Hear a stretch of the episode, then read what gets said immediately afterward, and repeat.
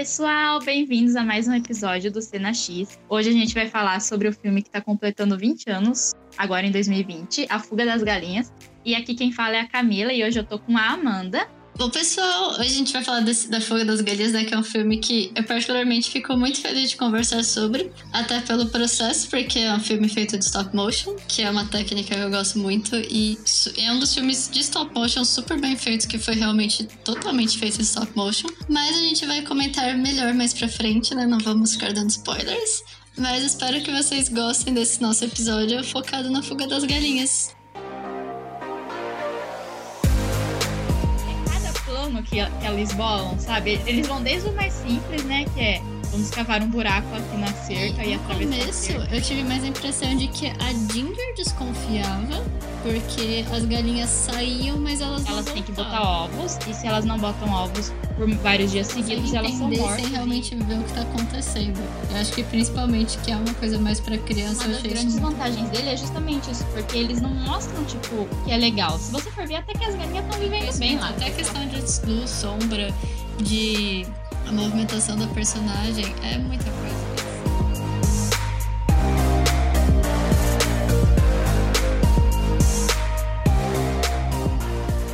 Fuga das Galinhas foi lançado há 20 anos, por isso que a gente escolheu fazer esse episódio em comemoração, porque está chegando o aniversário aqui no Brasil. Ele foi lançado dia 22 de dezembro, nos Estados Unidos no dia 23 de junho de 2000, e na Inglaterra lançou uma semana depois, se eu não me engano. Por que, que a gente está falando, né, que na Inglaterra lançou uma semana depois? É porque, na verdade, o estúdio que produziu é da Inglaterra, é um estúdio britânico, e a maioria da produção foi feita lá, né? Inclusive se passa na Inglaterra. E qual é a história da fuga das galinhas, né? A gente acompanha a história de um galinheiro em uma fazenda, lá pelos anos 50, em que as galinhas estão cumprindo as funções de sempre. Elas vivem pacatamente, botando seus ovos, porém, uma delas, a Ginger, ela não gosta desse modo de vida, porque essa granja, ela é, ela produz ovos, né? É o produto que eles vendem. E se a galinha fica uma semana sem produzir pelo menos um ovo, ela é morta e a Ginger acha isso um absurdo, ela acha que isso não é meio de vida e o sonho dela é fugir do galinheiro, só que com todas as galinhas. Ela não quer fugir só ela ou duas, ela quer fugir com todas e aí essa é a dificuldade e é aí que começa o filme. E Amanda, onde foi que você assistiu ele a primeira vez? Quais são suas memórias do Fuga das Galinhas? Nossa, a primeira vez que eu assisti Fuga das Galinhas já faz um bom tempo. Tipo, muita mesmo. Eu lembro que eu era criança. Eu nem lembro exatamente aonde que eu assisti. Eu sei que foi provavelmente na TV, mas não sei se foi tipo sessão da tarde ou pela Disney. Disney não, nem existia Disney naquela época, tipo Cartoon, foi algum desses programas da TV. E eu lembro que eu achei muito legal pela questão de serem várias galinhas que estavam, tipo, galinhas rebeldes querendo fugir e elas queriam sair voando pelo galinheiro, tipo, revolução das galinhas, sabe? Tipo, nossa, os bichos se revoltaram. E é, é, mas essa é mais a memória que eu tenho mesmo, porque eu honestamente não lembrava do final, eu só lembro das galinhas fugindo e das brigas e do tempo todo ela sendo pega e tendo umas ideias super aleatórias de como fugir daquele lugar. E o jeito que foi feito também, né? Porque você via que não era exatamente um desenho, mas eu não sabia como tinha. Naquela época eu nem sabia de stop motion. Eu só tava tipo, nossa, esse é um desenho, mas não parece os desenhos que eu assisto pela cor, pelo jeito. Mas era só. São essas memórias que eu tenho. E você, você lembra quando você assistiu? Então, eu não lembro quando eu assisti, mas eu lembro que eu vi muito quando eu era criança, na sessão da tarde. Porque eu acho que passava direto. Não sei se tinha, sei lá, uma época do ano que tava sempre passando, mas eu lembro que eu vi muito, sempre que passava eu assistia. E essa questão da animação, eu também eu acho que na época eu não percebia, sabe, que o que que era, né, que é stop motion. Inclusive, não sei se você sabia, Amanda, mas até hoje ela é a animação em stop motion com a maior bilheteria já feita no mundo inteiro. Você sabia disso?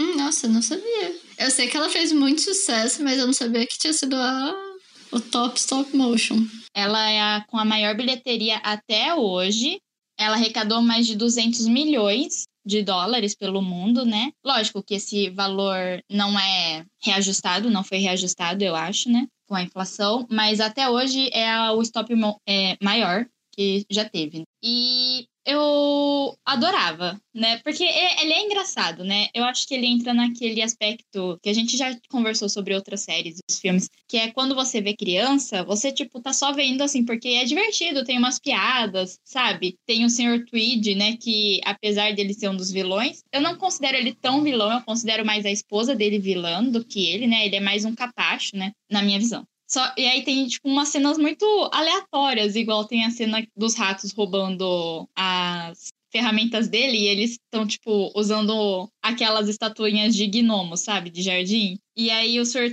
Tweed, to, o filme inteiro ele fica falando lá pra senhora Tweed e pra ele mesmo. Essas galinhas estão tramando alguma coisa. E aí a senhora Tweed, só na sua cabeça. E aí ele fica, só na minha cabeça, né? E aí ele vê os gnomos saindo. Aí ele fica, gnomos agora? Ai, gente, eu não aguento. Dá, dá muito dó dele. Eu assim, apesar de ser vilão, eu gosto dele porque realmente, tadinho. Ela tira totalmente a crença dele, ainda fica falando que era coisa da cabeça dele. Aí ele fica várias vezes, tipo, é da minha cabeça. Vê que ele nitidamente enxergou o negócio, mas ele entra na paranoia de, não, não estou vendo isso. E dá mordó, tipo, coitado. Sim, é, então, porque desde o começo, né? Eu, inclusive, eu adoro a abertura do filme. Você reassistiu, Amanda? Eu reassisti. Porque fazia. Eu realmente foram poucas vezes. E eu não lembrava o final. Tanto é que eu tava assim. Nossa, eu gosto de Fugas das Galinhas, mas eu não lembro exatamente como que acontece. Tipo, o que, que, que acontece no final da história. Aí eu peguei pra ver. É, eu também reassisti porque eu até que lembrava bem, eu só não lembrava, acho que alguns detalhes, assim, sabe? Tipo, mas eu lembrava bem, assim, é que eu assistia muito, né? Quando eu era criança eu era muito viciada.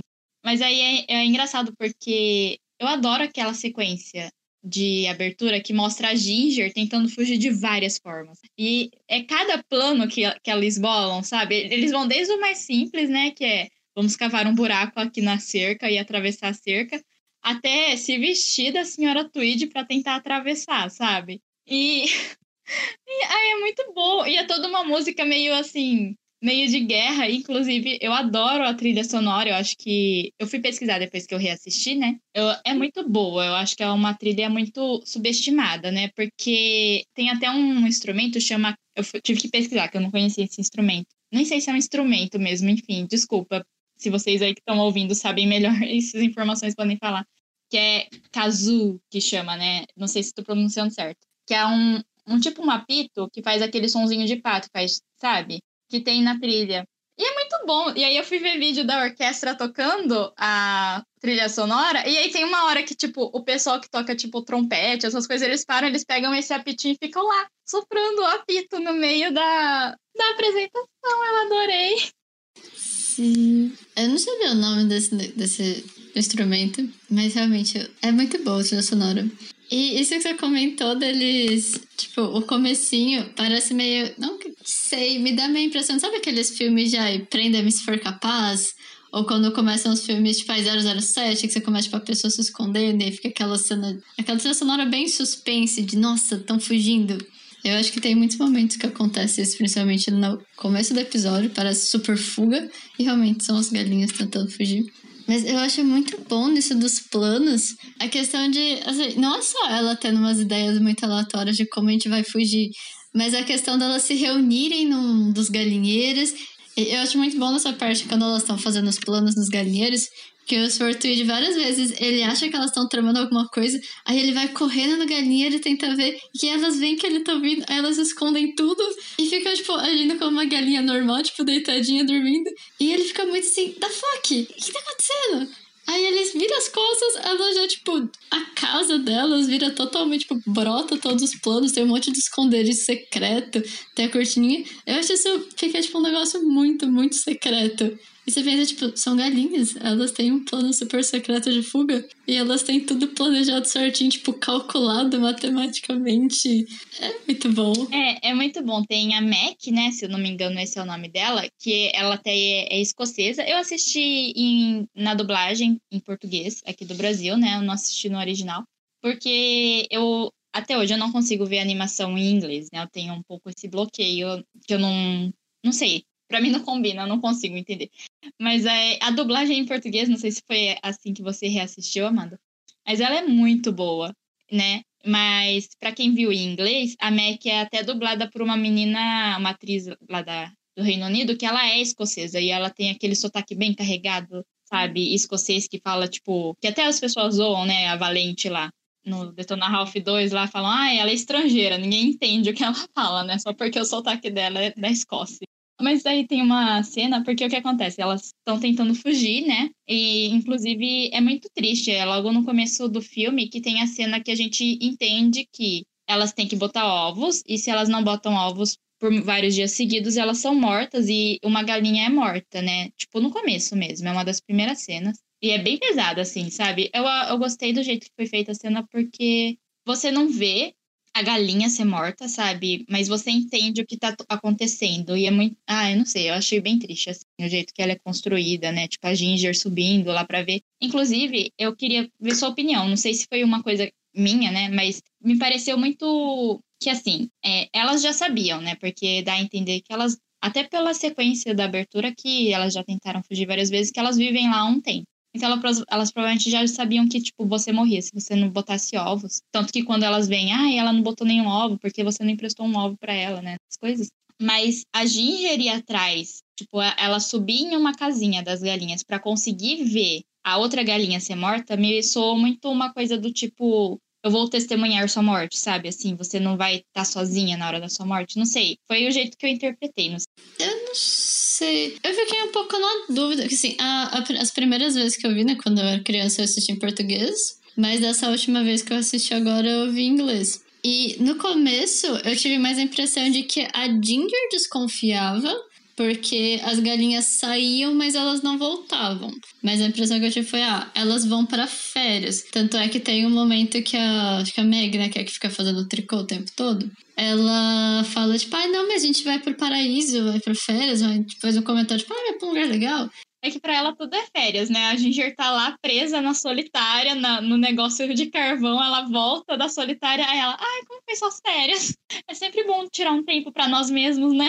É, não, é muito. É, e a gente, tipo, mó brava. Ela, eu não tava de férias, eu tava na solitária.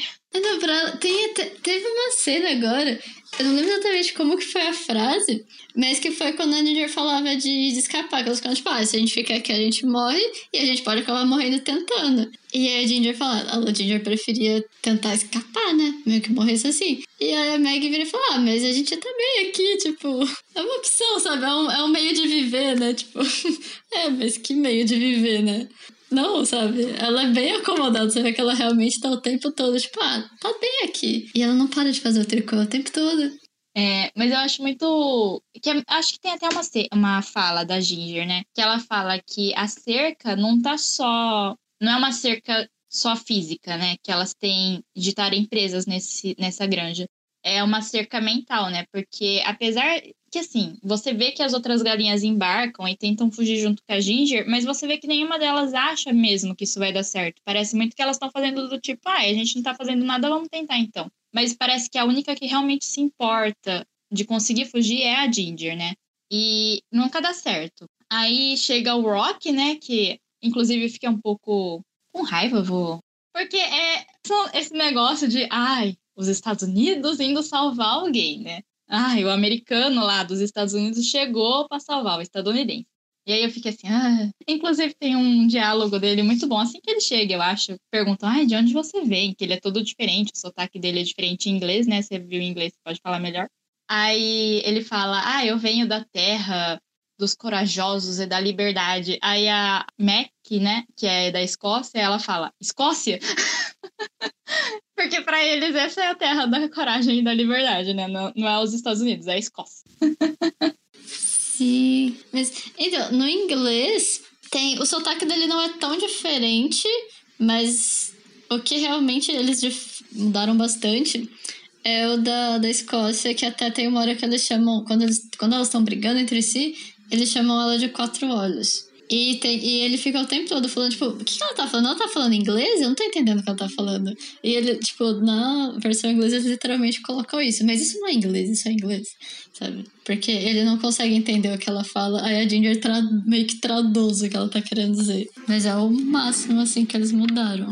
É, em português, eles deram um sotaque, eles deram um sotaque meio puxando bastante o R, né? Porque é o sotaque escocês, né? Para quem não conhece muito O sotaque escocês ele é bem conhecido por puxar muito R e ser um pouco mais na garganta, né? Ele é mais tem mais esse som gutural, né? E eles conseguiram até dar um pouco desse sotaque para personagem, só que aí você consegue, consegue ainda entender. E ela fala bem rápido, mas você consegue entender. E o que eles fizeram essa de adaptação de Rock, não entender o que ela fala, é que aí ela é a cientista, né, do, da granja, e é, a Ginger tem os planos, é, ela faz os desenhos, os esquemas, e a Mac é responsável por colocar em prática, né? Ela é engenheira. O vocabulário dela é muito técnico, então, por exemplo, o Rock chega e ele quebra a asa. Aí a Mac vai falar assim: ah, você é, mexeu a sua fíbula a tantos graus, e aí eu tive que não sei o que lá, e não sei o que lá. E aí você fica assim, quê? Aí a Ginger, né? Ah, você deslocou a asa, ela colocou no lugar.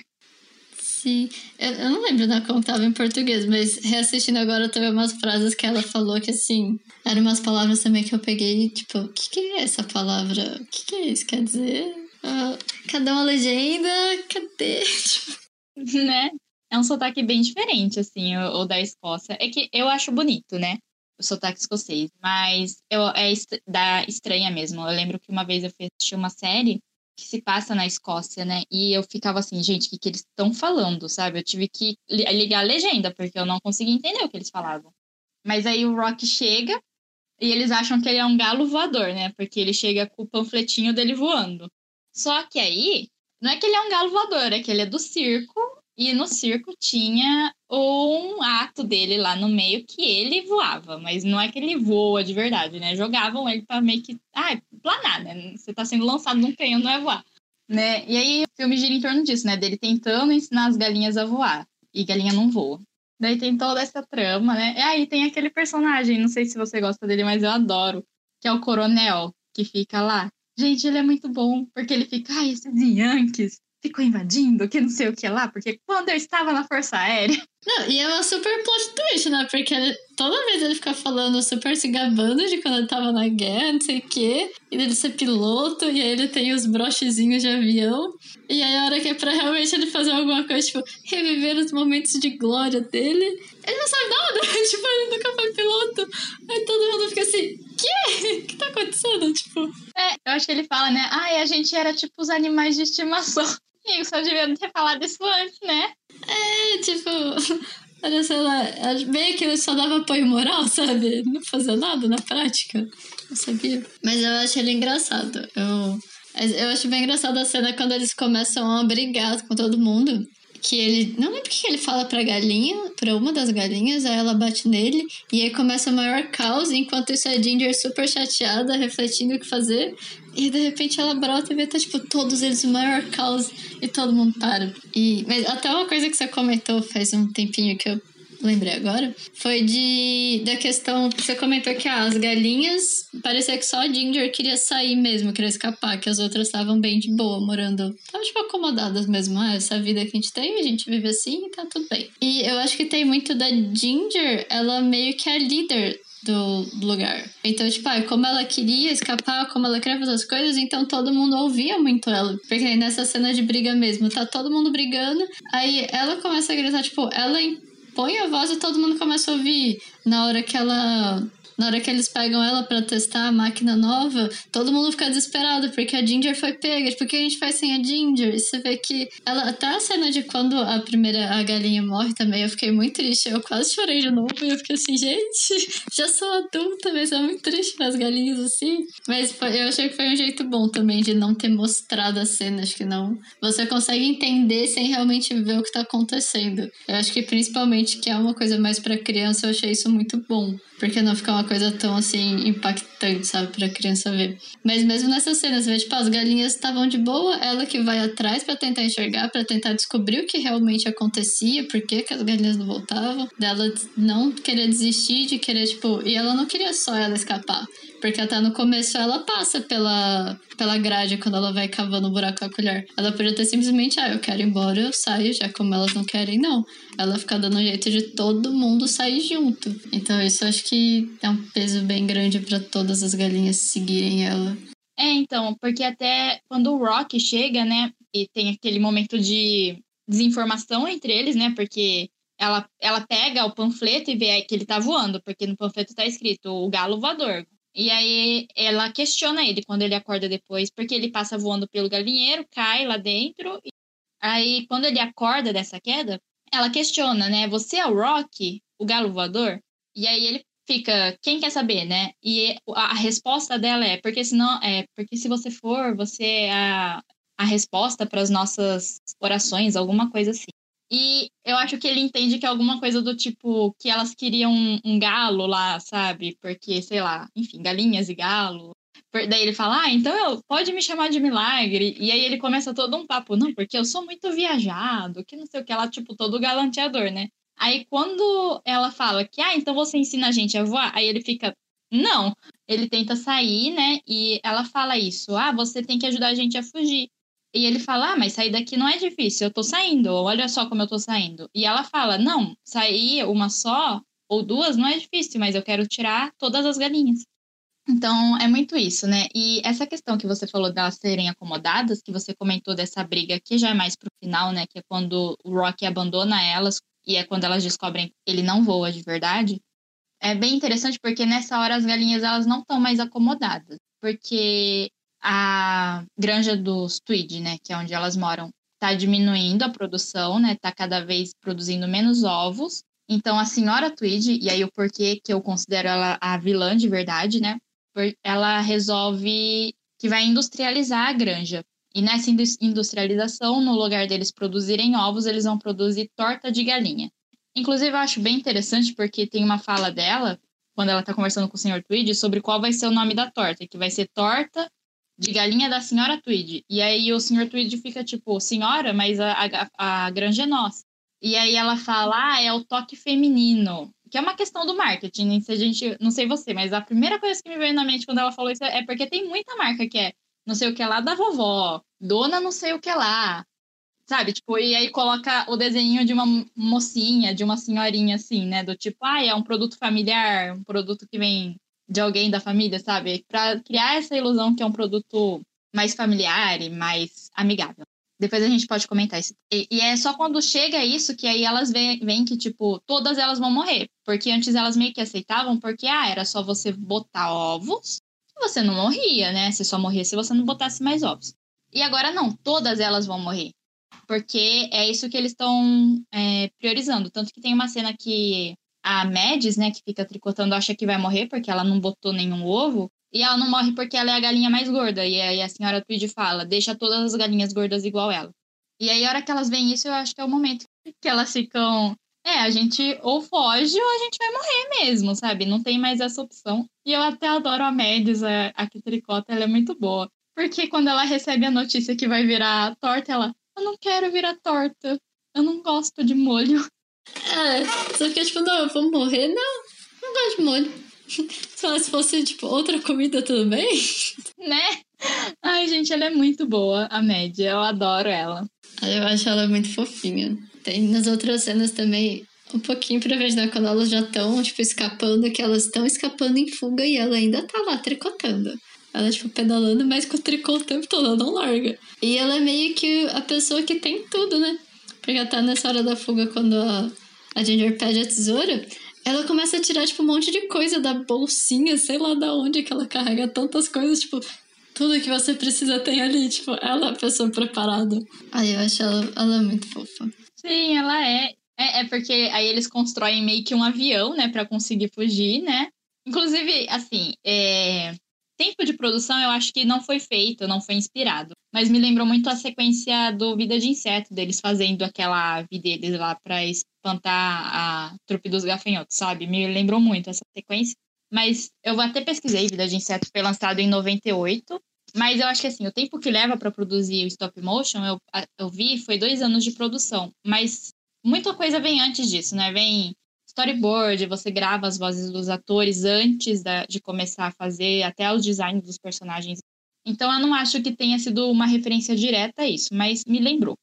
Mas também é uma cena meio genérica de estamos montando uma coisa aqui. Mas aí elas, eles estão lá voando no avião que eles construíram e as galinhas ficam pedalando, né, para conseguir, tipo, os motores. E aí ela lá tricotando e pedalando toda feliz. Ah. É, e você vê, tipo, tem umas galinhas que estão super se esforçando, que você vê que, tipo, tá difícil, sabe, pra ela pedalar. E ela não, ela plena, pedalando com tricô. Tipo, ai, tô tricotando aqui, tem que pedalar bem. Vamos, tamo voando, tamo. tipo, fosse a coisa mais simples do universo. Mas ela é uma das personagens que eu mais gosto da história, porque ela é muito boa. Não, eu também gosto muito dela. É, só uma curiosidade, Manda, é que eu vi dublado. A atriz que dubla a senhora Tweed é a mesma atriz que dubla a Edna Moda. Ela é muito boa. Sério? Sério. Ah, gente! Eu tava, eu tava ouvindo, eu tava vendo o filme e eu fiquei assim, gente, eu conheço essa voz. Já ouvi em algum lugar. Aí eu fui pesquisar, é da Edna Moda. Aí eu fiquei, ai, perfeito. Isso é uma coisa que a gente tem que dar. Sim, que a gente tem que realmente valorizar, porque a gente tem dubladores muito bons. Tanto é que, quando você comentou de que você prefere assistir animação dublada, eu também gosto. É que eu acho sensacional. Teve, pra ser sincera, pouquíssimas animações, assim, que eu fui pegar para assistir de novo depois de adulta. Eu assisti em inglês, que nem essa foi uma porque eu não tava conseguindo achar a dublada e tal, eu acabei pegando a inglês mesmo para ver, mais por curiosidade também. Mas as dublagens brasileiras são sempre muito boas. Tipo, tudo bem, tem uma outra que não é legal, mas de desenho. Assim, eu não consigo pensar um filme que eu assistia na minha infância e que eu assisto hoje que eu acho que foi mal feito, sabe? A gente tem bons dubladores. Isso é uma coisa boa de ser brasileiro. Sim, não, os nossos dubladores são muito bons, né? Inclusive, eu não sei se ainda é, mas eu lembro que por muito tempo foi considerado a melhor dublagem do mundo, alguma, ou alguma coisa assim, sabe? Eu não lembro exatamente o que era, mas era considerado muito bom. Não sei, eu acho que eles conseguem transmitir muita personalidade, sabe? Porque é perfeito, assim, você ouve a voz, você sabe, tipo, de quem que é. Enfim, eu adoro, né? E aí, no final, elas conseguem fugir, né? Tem um final todo feliz e que não sei o que lá. Mas tem um detalhe, não sei se você viu, no final mesmo, assim, tipo, a última cena, literalmente, a última cena, que tá. que eles vão lá para um campo, aí eles estão tendo os pintinhos agora, né? Então. E a câmera vai afastando, e aí tem uma placa. Então tá escrito, tava escrito na placa, né? Bird Sanctuary, né? É santuário de aves. E aí elas riscam o bird e colocam chicken, né? Tipo, santuário das galinhas. Porque aí eu pesquisei, não achei nada sobre, não sei se você achou, mas vendo hoje adulta, não propaganda, eu não, não usaria essa propaganda, mas eu acho que é um filme feito para você questionar um pouco o sistema de produção, no caso a avicultura, né? Mas enfim, a produção que os animais de forma geral. Porque tem até uma fala da senhora Tweed no começo, quando o senhor Tweed está todo, ah, estão tramando alguma coisa, elas ficam lá se mexendo. E aí a senhora Tweed fala: não existe animal mais burro e mais desorganizado que a galinha. E é um pouco, eu acho isso, né? De tudo bem você tratar é, desse jeito os animais, sabe? Eu não sei, eu senti um pouco isso no filme, sabe? Mas aí eu não sei se é uma visão que eu tô tendo. Eu pesquisei, eu vi várias pessoas comentando sobre isso, só que eu não vi nada assim, declaração oficial dos criadores falando disso, né? Então eu não posso dizer que foi a intenção deles, mas me soou, né? Não sei você. Ah, eu, eu percebi sim na placa. Tanto é que eu lembrei de vida de inseto, né? Por, pela questão da ilha, pelo fim, mas eu sei que não tem nada a ver. Foi só, tipo, a hora que terminou, que foi ainda mais. Ele vai meio que dando aquele zoom out, né? Vai tirando o zoom de onde eles estão. Aí que você vê a plaquinha, que você vê a ilha, e você vê, tipo, tem um laguinho em volta e tal, a cidade no fundo. Aí nessa hora só que eu lembrei de vida de inseto, mas. Eu não cheguei a pesquisar sobre a placa, eu só fiquei refletindo, tipo, nossa, e realmente, agora que você comentou, eu acho que faz muito sentido. Oficialmente não sabemos, não temos muito como saber. Mas até teve uma cena. Quando, ele, quando elas prendem o Sr. Twist Dog, depois que. Quando elas realmente vão fugir, né? Que elas colocam ele embaixo do galinheiro. Ele fica assim, meu Deus, elas são organizadas, elas conseguem se organizar. E aí ela vira e fala, a gente se organiza. E tipo, vai, e elas saem correndo e vai, tipo, embora, né? Tenta ir embora. E é totalmente contra o que a senhora Tweed falava antes. E eu acho que tem muito isso sim. Eu consigo ver um pouco como crítica, até porque é aquilo que eu falei, quando eu assisti criança, que né, a gente sabe que existe galinheiro, que existe granja, tipo, ah, você aprende, ah, as pessoas criam galinhas pra gente comer o ovo, pra gente comer a galinha, e você sabe que são, tipo, várias galinhas do mesmo ambiente e tal. E só que você não se questiona muito, tipo, ah, elas são um animal também, elas têm essa questão organização e tal. Sim. Tipo, elas sentem também, né? Essa coisa de, ai, porque é um animal que não pensa, que, ai, não. não tipo, a, a vida não, deles não importa, teoricamente, é meio que a senhora, a visão da senhora Tweed, né? Mas é, é que eu fico muito. Me lembrou muito, assim, principalmente na hora que eu comentei que a senhora Tweed falar ah, é o nome da marca deles, né? Que é a torta de galinha da senhora Tweed, para dar esse toque feminino, para gerar uma familiaridade. Eu lembrei muito de uma palestra que eu vi da TED faz muito tempo. Eu, inclusive, não vou nem lembrar o nome. Eu tentei achar, mas eu não, não consigo lembrar o nome, então eu não consegui achar o nome dela para passar. Mas era uma, uma palestra de uma moça que ela trabalhou com marketing durante muitos anos e ela era falando sobre a ilusão criada pelo marketing, né? E ela usava o exemplo de galinhas, né, na palestra. Ela falava para a plateia fechar os olhos, né, e falar, ah, imagina aí uma, um, uma granja, um galinheiro, enfim, avicultura. Imagina aí. E aí ela passava uma imagem que era uma galinha, tipo, na graminha verde, correndo, feliz, assim, tipo, na natureza, né? E aí ela fala, essa é a imagem que vocês têm? Aí todo, quem tem essa imagem levanta a mão. Aí assim, quase todo mundo levantou a mão, né?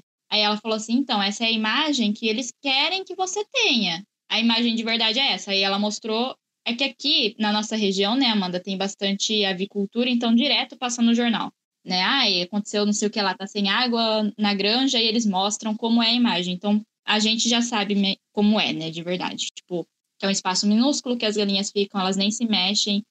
E é muito, eu acho que isso. E eu acho que o filme, uma das grandes vantagens dele é justamente isso, porque eles não mostram, tipo, que é legal. Se você for ver, até que as galinhas estão vivendo bem lá, porque elas têm as casinhas, tem os beliches delas, sabe?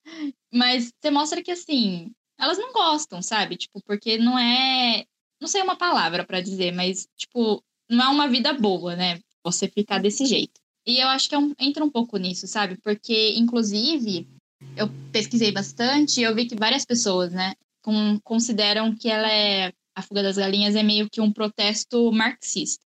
Porque seria uma crítica a, ao capitalismo e à industrialização. Porque o que acontece? A senhora Tweed, ela tá seria uma coisa assim, do que eu entendi do que eu li, tá? Vê se você entende também, Amanda. Tenta me acompanhar. Que a senhora Tweed seria, tipo, o patrão ou a empresa, e as galinhas seriam os operários. E os ovos seria o produto do seu trabalho, né? Que seria a mercadoria lá, a mais-valia. Aí, e aí seria essa coisa de você só é valioso enquanto você consegue produzir. A partir do momento que você não produz mais, você é descartado.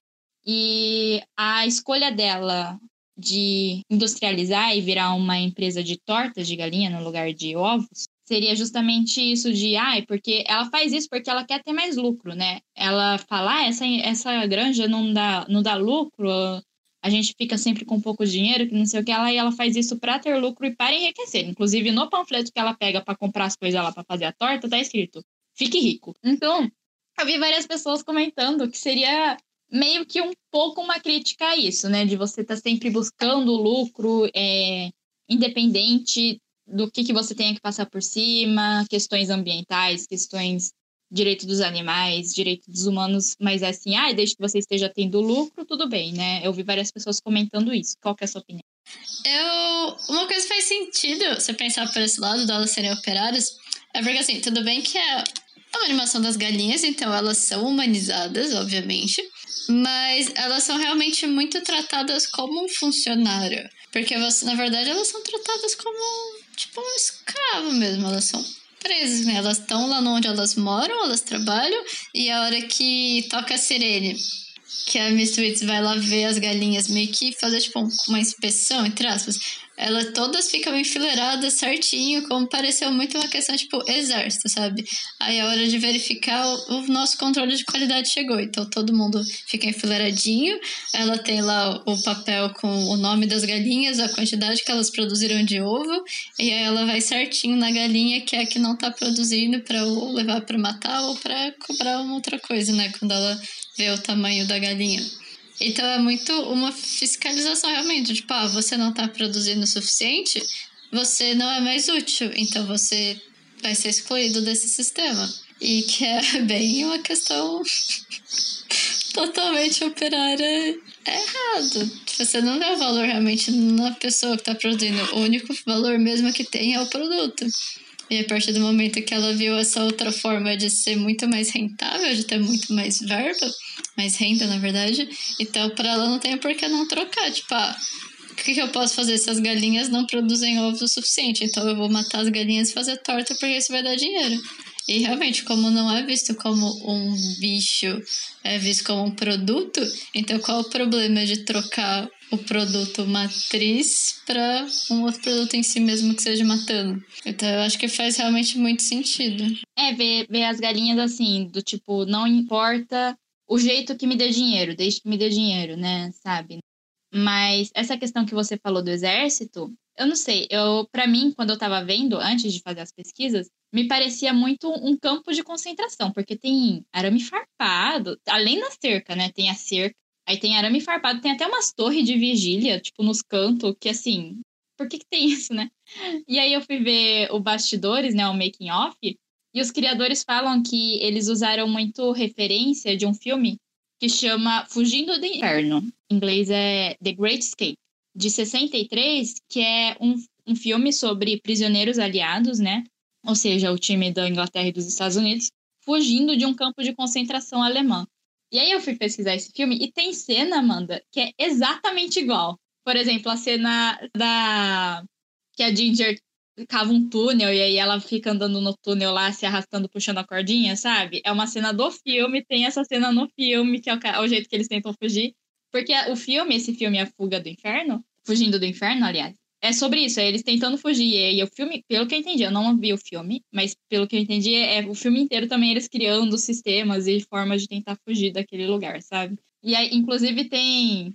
Fui ver referências. Tem um personagem que tá preso nesse campo de concentração que é escocês, que se chama, tipo, McDonald's. E aí, a personagem da galinha que é escocesa é a Mac, sabe? Interessante, nossa, eu não sabia disso. É, eu também não. Foi só a hora que eu vi, fui ver os bastidores. É um bastidor curtinho, tem no YouTube, inclusive recomendo que você veja porque eles mostram a produção, né? E um dos criadores ele fala: "Ah, é uma grande homenagem a The Great Escape". Aí eu filmei esse. Fui pesquisar e eu vi e até o pôster um, um pôster branco, se eu não me engano, e aí é um cara fugindo assim, e aí tem tipo uma cerca assim em volta, sabe? E é muito parecido com uma cena em que aparece o título Chicken Run, né? Que tem a cerca assim em volta da tela, né?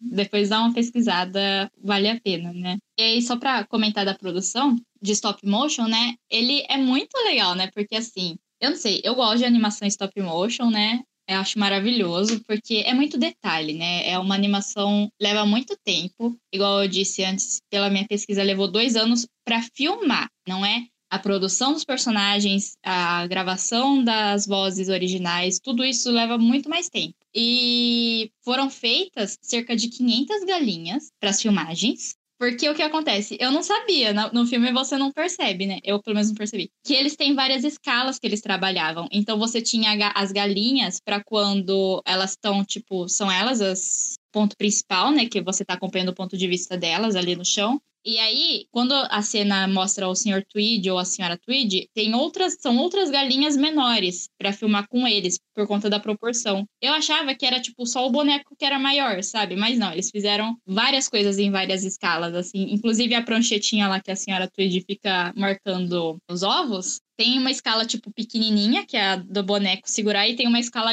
da, dela em tamanho real, que seria para filmar, sabe? Então, é muito trabalho, assim, você fazer stop motion, né? E eles usam esse stop motion, diferente do estúdio Laika, que talvez seja o que é mais famoso hoje, né? Acho que a gente não falou, mas o nome do estúdio que fez a Fuga das Galinhas foi o estúdio Ardman. Inclusive, uma curiosidade, o, o Estúdio Aardman fazia curta-metragem e eles ganharam um Oscar de melhor animação em curta, alguma coisa assim, com o Wallace Gromit, que depois eles fizeram um longa-metragem desses personagens, né? E depois que eles ganharam esse Oscar, o Steven Spielberg chamou eles para ir trabalhar e fazer um filme longa-metragem em stop motion na DreamWorks, que é o Fuga das Galinhas, né? Então, é, Steven Spielberg também está envolvido, né?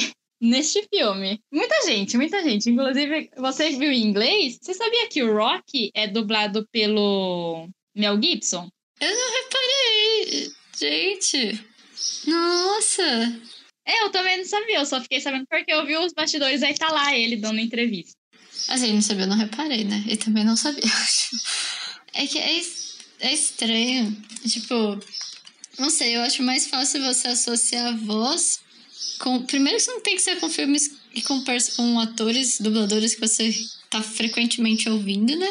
Mas quando é em inglês, tanto é que são poucas coisas que eu realmente assisto assim de animação em inglês. Então eu não faço a mínima ideia das dublagens. Teve um que eu vi também, o um Mowgli, que ficou bem bom. Mas que até era Scarlett Johansson, que ela canta, né? Que ela faz a cobra. Gente, tipo, você percebe... Porque a voz ela é muito marcante, mas tem umas horas que não dá pra perceber. Mas eu não sabia também. É, tipo, gente, tá vendo? Pessoas que sabem fazer as coisas direito, pessoas famosas e dá certo o filme, fica bom. Sim. É, e aí o que a gente tava falando, né, é que o estúdio Laika, que é o que tá mais famoso hoje, porque fez Coraline, fez Cubo, né? Eles usam. É diferente o estilo de stop motion, porque a Laika eles fazem em plástico. Todos os bonecos deles são em plástico e tecido em algumas partes. O Aardman usa o que eles chamam de claymation, né? Que é usar clay, que na verdade é um tipo de argila específica para modelagem, né? Que ele é um pouco, mais, é um pouco mais dura, porém maleável. Então, eles fizeram os esqueletos, né, em metal e articulação, essas coisas. Aí, o corpo, tronco e perninhas, era silicone. E aí, os braços e as cabeças eram de clay ou argila, né? E aí eu fiquei assim, gente, porque não dá para perceber essa diferença. Eu achava que o corpinho delas inteiro era feito de argila, sabe? Eu não, eu não consegui ver essa diferença de material. Então foi muito bem feito mesmo. Não, eles até. Isso é uma coisa até bem legal de, de, processo de stop motion, porque se você faz só de clay, que nem tem uns tipos diferentes de clay, a densidade muda, então que nem até tem um que não é exatamente clay, mas que atualmente muita gente usa que é a plastilina, que eles usam na verdade para você aprender o processo, porque a plastilina não seca. E é um clay super maleável. Então, como se você fizesse só de clay ficaria muito pesado, até para você conseguir controlar o peso, eles fazem isso de ter, tipo, um recheio, um preenchimento, que aí ou você faz, tipo, tem muito boneco também que o corpo inteiro é de metal e aí eles só vão, tipo, revestindo. Aí você fica um, vai, um bonequinho palito da personagem de metal. Aí você coloca papel alumínio ou algum material mais denso, dependendo do peso que você quer deixar, e depois você reveste com a massa. Porque aí o exterior vai ser a massa, que você consegue detalhar e deixar do formato que você quer, mas você acaba nem gastando tanta massa e conseguindo deixar no peso mais ideal. É, e também, assim, mobilidade, né? Porque pelo que eu vi, um dos maiores desafios do stop motion é você conseguir controlar a posição do personagem, né? Porque você mexe milimetricamente, né?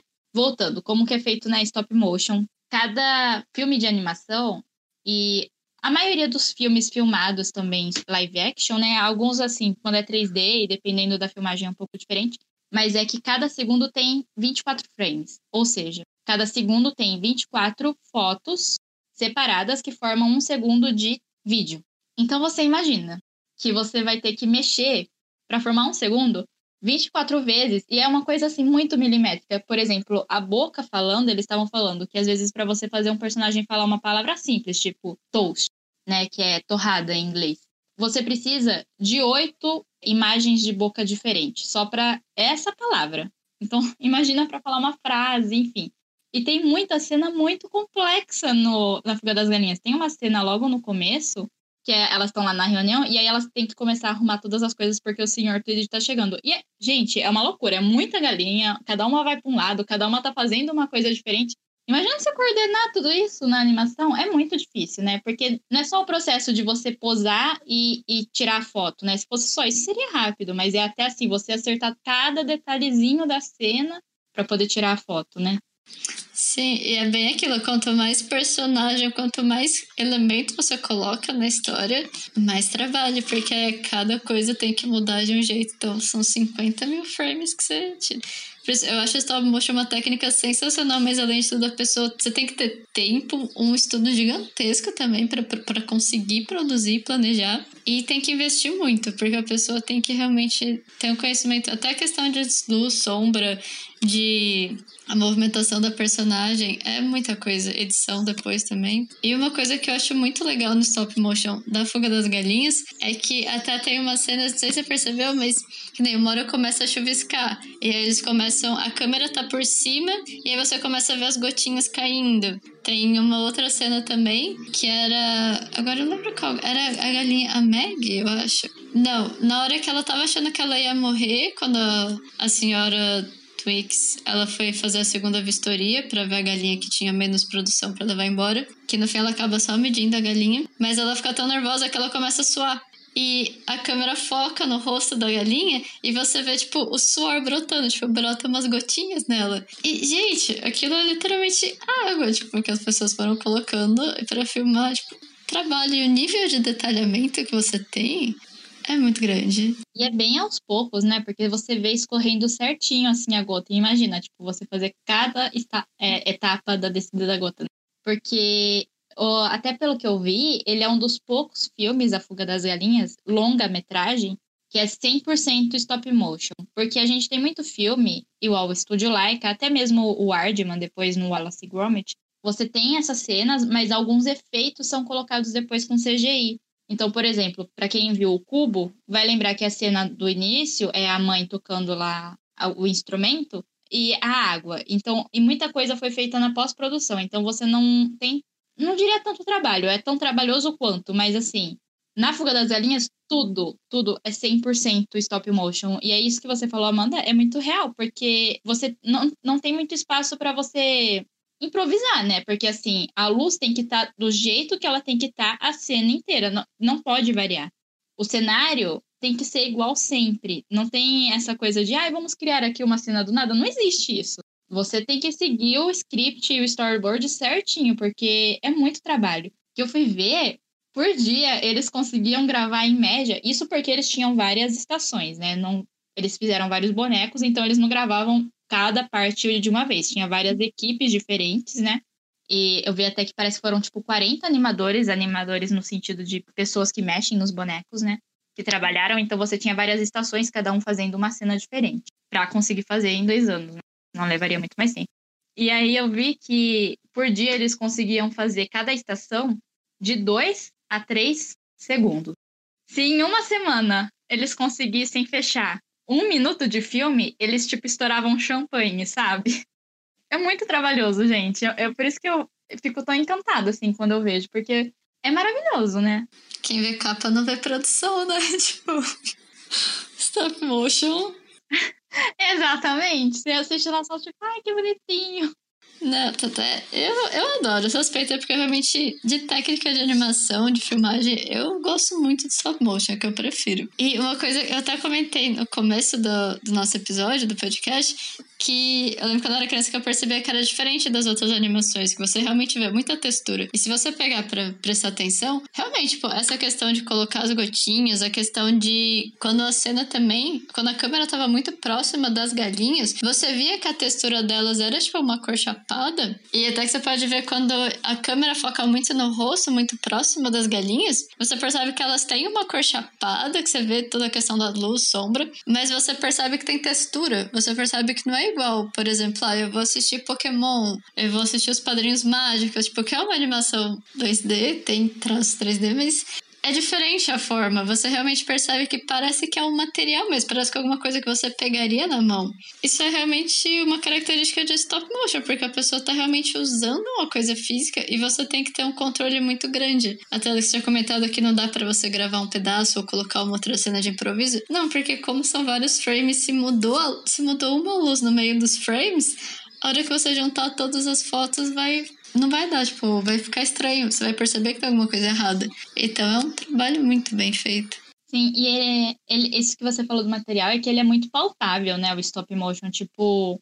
Principalmente o, o Fuga das Galinhas, assim, eu sinto que desde quando eu era criança, parecia muito essa coisa de que, assim, você conseguiria pegar os personagens, sabe? Tipo, você consegue ver que eles são reais, assim, né? Você vê que foram feitos, assim, de alguma forma, eu, quando criança, tentando entender, né?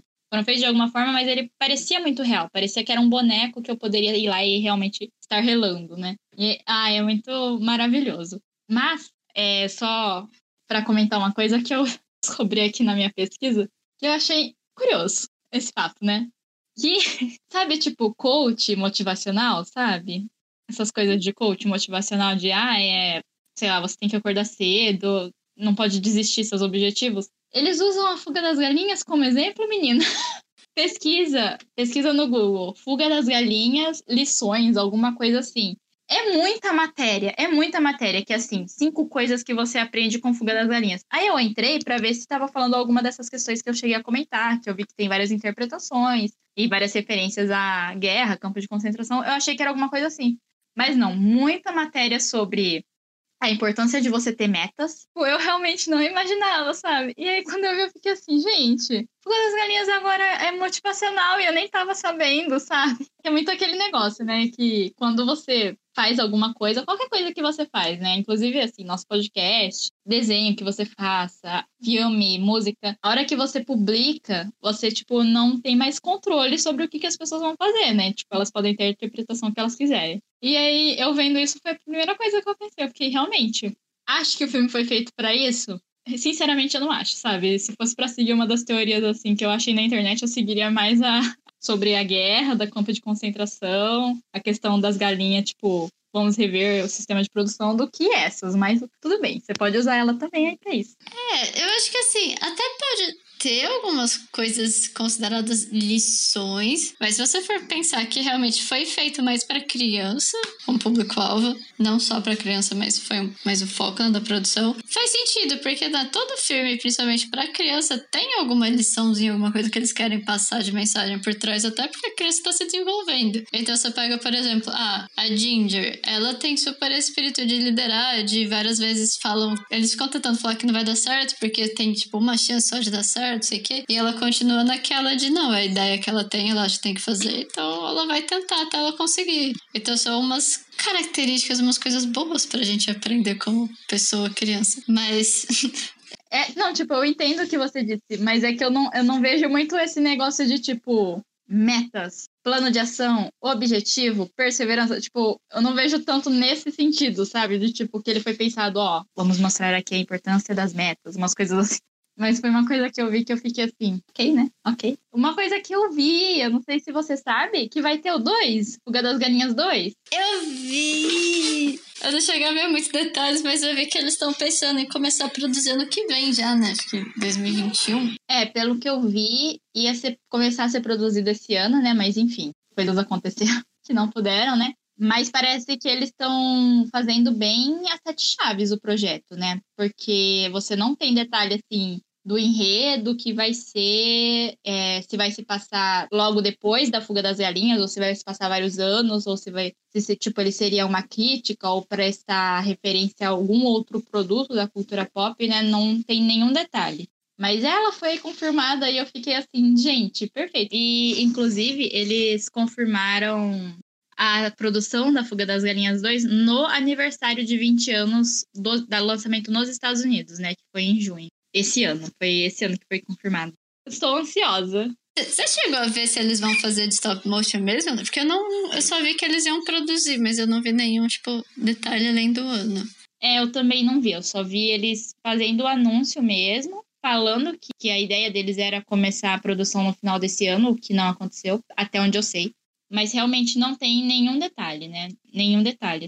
Do que eu achei. Todos os lugares, os portais que eu vi só falavam realmente do anúncio e falando, ai, comemorando 20 anos, mas nenhum passando nenhum detalhe. Ai, mas ai, tomara que eles façam de stop motion, porque, gente. Eu penso, se há 20 anos eles conseguiram fazer, fazer esse tipo de produção, imagina agora, que temos muito mais técnicas, né? Materiais diferentes. Ah, e também orçamento, né? Tipo, porque assim, apesar deles terem feito pela DreamWorks, ter o Steven Spielberg envolvido para dar, tipo, o aval de orçamento e da produção, essas coisas, querendo ou não, eles não. Eles eram iniciantes, assim, em longa-metragem. O estúdio já fazia vários comerciais e curtas, mas em longa-metragem foi o primeiro, né? Então, eu acredito sim que eles conseguem fazer tudo em stop motion bem, bem feito, sabe? Eu, eu acredito neles. Será que vai. Será que o segundo filme vai ser usado como coach também? É, é que eu não sei, assim. Eu entendo, mas é que se você for ver, tem tanto filme que é sobre isso, sabe? Qualquer filme de guerra, se você for pegar, é sobre isso. É sobre, tipo, você não desistir, você ter um objetivo e ir atrás, sabe? Tem tanto filme que é sobre isso. Eu não acho que seja algo consciente do tipo, vou fazer esse filme para motivar as pessoas, sabe? Mas tudo bem. Qualquer filme, por exemplo, da Pixar, principalmente os primeiros, é muito sobre você não desistir dos seus sonhos. Então, Pra mim, me soa um pouco aquelas coisas de, tipo, teoria de desenho infantil, sabe? Que, ai, os Rugrats estão mortos. Me lembra um pouco umas coisas assim, sabe? Enfim, é uma interpretação que você pode ter. Cada um tem a sua interpretação, né? Mas é que eu achei curioso mesmo. Sim, não, eu achei que foi uma curiosidade bem legal. E eu acho que liga um pouco com o que você comentou até de de questão de ah, virou uma coisa pública depende da interpretação da pessoa que tá vendo, né? E realmente, porque isso pode ser para qualquer coisa. Tipo, a gente que é da área do design, que tá ligado com arte, você vai ver tanto, o tanto de obra, de análise de obra que as pessoas falam, não, porque o pintor estava sentindo isso naquele momento e essa obra retrata não sei o quê. E você fica assim, tudo bem, pode ser, tem fundamento, mas não necessariamente. Então, tipo, tem 50 interpretações. É que é muito essa coisa que você faz uma análise com os conhecimentos que você tem, né? Então, por exemplo, a gente analisa as cores, igual você falou, ah, porque escolheu tal cor, porque tal cor representa. Mas querendo ou não, até a sua análise é pessoal, né? Vai muito do seu background, das coisas que você interpreta, por exemplo, as cores. Dependendo do lugar onde você tá, cada cor tem um significado diferente. Então a análise vai ser diferente. Vai ver que na hora a pessoa não tinha a cor que ela queria. Tipo, Pode ser várias, teve que adaptar, e aí? Existe essa possibilidade. É, daí tem aquelas coisas, né, que como é que é? Que o Van Gogh pintava amarelo porque ele tinha depressão. Você já ouviu isso? A, a essa de depressão, não. Mas eu só lembro de várias críticas e tal da época que ele estava internado. Falando, aí a pessoa estava depressiva, então usou tal cores, não sei o quê. Mas e se não for? Se era só o que ele tinha acesso? É, exatamente, exatamente. É muito igual isso que eu falei do Hogwarts, né? Que quando eu vi essa teoria eu fiquei assim, do tipo, gente, eu não acho que quem criou Hogwarts pensou isso, sabe? Eu acho que eles só queriam fazer um, uma história sobre bebês. Eu consigo entender, eu entendo os argumentos dessa teoria. Mas eu não sei se a pessoa, a hora que ela criou, ela ficou, ai, porque eu vou fazer uma alegoria, porque estão mortos, que não sei o que lá, um é Nat morto, o outro perdeu a mãe. Eu, é, eu não sei, eu acho que eu começo a entrar muito naquilo que todo mundo, assim, termos genéricos de teoria da conspiração. Porque começa a ficar umas coisas muito dark, muito assim, tipo, gente, bem, até, sei lá, uma realidade paralela, alternativa, pode ser que a pessoa realmente pensou nisso, mas pode ser que as pessoas só estão pensando de um jeito muito macabro. Uma história que era só crianças e bebês e pronto, tipo. E eu não sei se você já jogou, Camila, mas quando era criança eu jogava muito videogame, muito PlayStation. E tinha um jogo da fuga das galinhas. Que você literalmente era a galinha e você precisava ficar. Fugir. E, tipo, era meio que um filme, mas você vivia a galinha. Eu lembro que por um tempo ele fez sucesso na área de Play 1, mas naquela época muitos anos atrás. E era divertido. Eu não lembro tanto assim de questão de fase, porque realmente faz muitos, muitos anos. Mas eu lembro que eles chegaram até. Eles assim, não foi um filme que parou só na animação, sabe? Eles foram para essas outras. outros meios de entretenimento. Ah, eu nunca joguei a Fuga das Galinhas. Eu joguei videogames quando eu era criança, né? Eu não cheguei a ter o Play 1, eu acho. Eu acho que eu comecei a jogar a partir do Play 2, se eu não me engano. Mas eu não, não, eu nem sabia que tinha jogo, para falar a verdade, da Fuga das Galinhas. Mas eu acho que é um filme.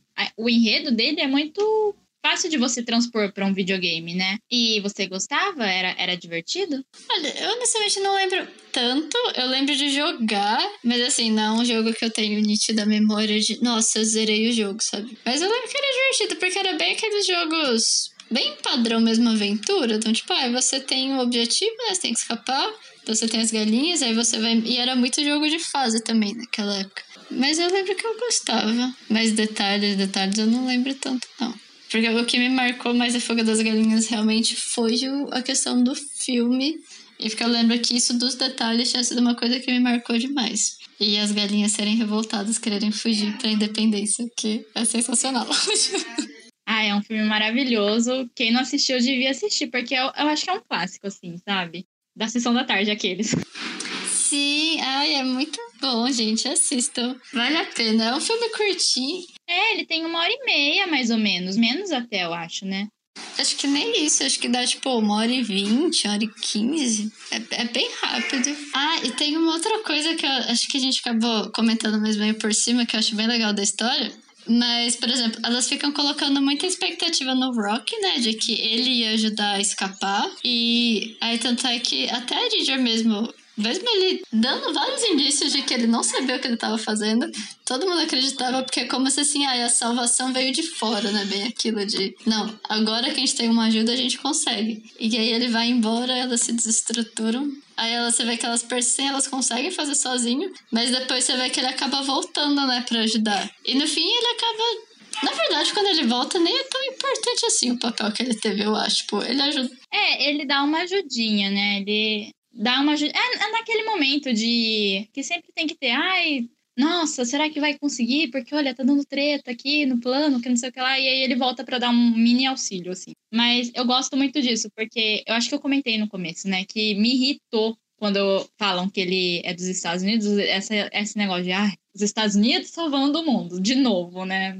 Vamos lá. Aí eu fiquei um pouco nervosa, mas porque eu não lembrava que ele ia embora. Eu lembrava que elas descobriam, mas eu achava que ele ficava, sabe? Eu não lembrava direito. E eu gostei disso, porque se você for ver, ele chega lá para salvar, meio essa coisa de, ah, e o cara que chega para salvar, no caso, os Estados Unidos chegando para salvar e tal. Mas não é ele que salva, elas se salvam, né?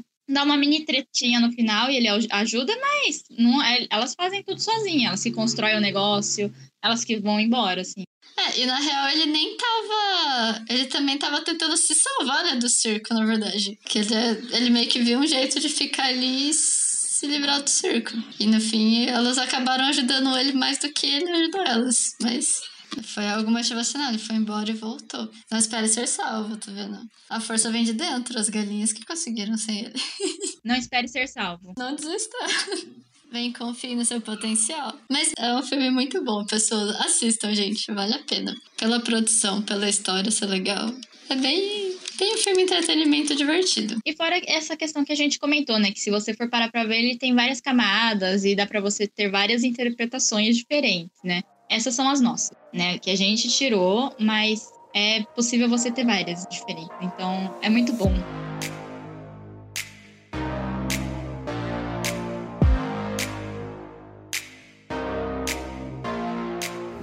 Bom, pessoal, esse foi nosso episódio sobre a fuga das galinhas. Espera que vocês tenham gostado e fiquem à vontade para comentar nas nossas redes sociais o que vocês acham do filme, para interagir com a gente.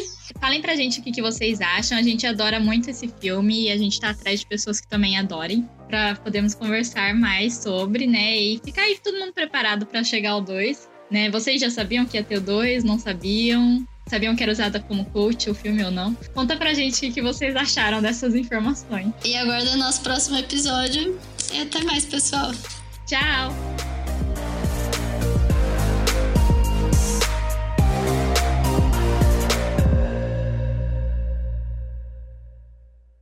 A música usada nesse podcast é de Dan Henning.